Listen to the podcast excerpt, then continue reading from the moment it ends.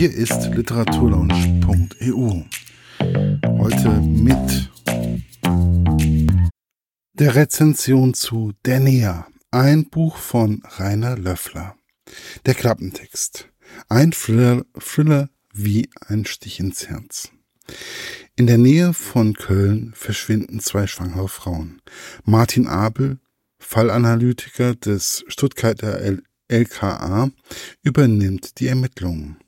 Kurz darauf werden die Leichen einer Mutter und ihres Kindes in einem unterirdischen Hohlraum entdeckt. Es handelt sich um eine Frau, die vor Jahren verschwunden ist. Dann taucht eine der beiden vermissten Frauen wieder auf und gibt erste Hinweise auf den Täter. Martin Abel muss sich in eine Welt zerstörerischer Fantasien hineindenken. Denn der Mörder tötet nicht nur, sondern platziert etwas im Körper der Toten. Das ist der dritte Band aus Rainer Löfflers fesselnder Thriller-Reihe um den Fallanalytiker Martin Abel. Meine persönliche Rezension. Da bin ich wieder bei dem Thema. Ich will alles kennen, kann aber eindeutig, kann es aber eindeutig nicht. Rainer Löffler noch nie gehört. Ich habe nur gesagt bekommen, lies den mal. Also gesagt, getan. Martin Abel wird zum Entspannen nach Gummersbach geschickt. Da er vom letzten Fall noch etwas angeschlagen ist, soll er sich jetzt etwas Einfaches um etwas Einfaches und Ruhiges kümmern. Oh, da wäre wieder mein Problem. Ich steige mal wieder einfach blind in eine Reihe ein. Mir fehlen dann doch wieder zwei Teile, aber nicht so tragisch. Man kann sich irgendwie alles ein wenig zusammenreimen wenn man es schon gewohnt ist, in eine Reihe später einzusteigen. Wobei es der Autor auch immer wieder geschickt macht und kleine Fäden aus den anderen beiden Bänden in die Story einfließen lässt, damit man die Zusammenhänge auch versteht. Einige Dinge haben mich dann doch etwas neugierig gemacht, was den Charakter von Martin Abel betrifft und warum dies so ist, oder warum er so ist, wie er ist. Er kommt also nach Gummersbach, dort, da dort zwei Frauen verschwunden sind. Vor Ort trifft er auf einen Dienststellenleiter, Hauptkommissar Borchert, und seine beiden Untergebenen, Voss und Stange. Der Autor lässt die Stadt eigentlich außen vor. Er geht nur ein wenig auf die Umgebung ein beschreibt das winterliche Einkaufen, aber irgendwie ist die Stadt ziemlich gesichtslos. Was mich so im Nachgang ein wenig gestört hat, war, dass der Handball in der Beschreibung der Stadt keine Rolle gespielt hat, obwohl der VfL Gummersbach einer der bekanntesten deutschen Handballvereine ist. In Städten wie Wetzlar oder Gummersbach ist Handball normalerweise relativ schnell ein Thema. Das habe ich als Handballfan doch sehr vermisst.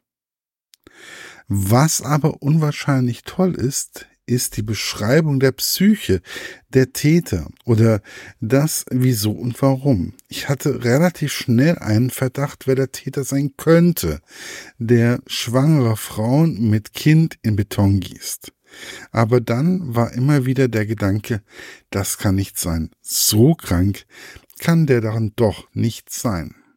Also, wie man auf den Gedanken kommt, einen Reißverschluss in eine schwangere Frau zu nähen, ist schon krank. Wenn man dann noch bedenkt, dass diese Frauen dann mit ihrem Kind zusammen in Beton gegossen werden, dann wird es richtig krank. Als Begründung wird immer wieder die Mythologie zu Leder und der Schwan genannt.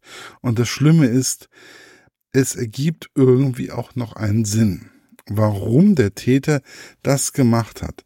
Also all das, was der Autor beschreibt, gibt irgend auf eine eigenartigen, also einen komplett eigenartigen, einen komplett eigenartigen Sinn. Heieiei. Und genau dies ist die absolute Stärke des Buches. Man bekommt den Täter näher gebracht, ohne dass man ihn liebt. Glaubt mir, für diesen Typen kann man keine Sympathie empfinden. Allerdings erfährt man vieles über das Warum und Wieso und man lernt, was Fötus oder in Föto ist. Und nein, ich habe mir dies nicht aus den Fingern gesaugt. Diesen Begriff gibt es wirklich. Ich glaube, dieses Thema hatte ich das erste Mal bei Stephen King in Stark.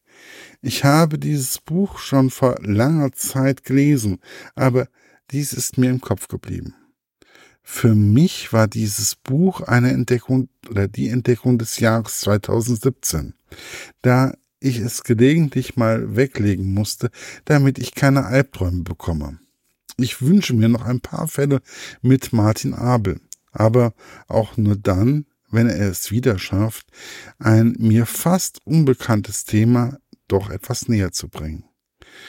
Und wenn es in mir wieder einen horrormäßigen Film erzeugt, also Herr Löffler, übernehmen Sie bitte. Erschienen ist das Buch, wie gesagt, im Jahre 2017 und gibt es leider nur noch als Restauflage. Ich würde mir auf jeden Fall wünschen, dass ihr es euch kauft oder einfach mal beim Verlag nachfragt. Vielleicht gibt es das dann nochmal irgendwann als E-Book. Würde mich auf jeden Fall sehr freuen. Bis bald, euer Markus von literaturlaunch.eu. Das war's für heute. Bis bald bei der literaturlaunch.eu. Euer Markus.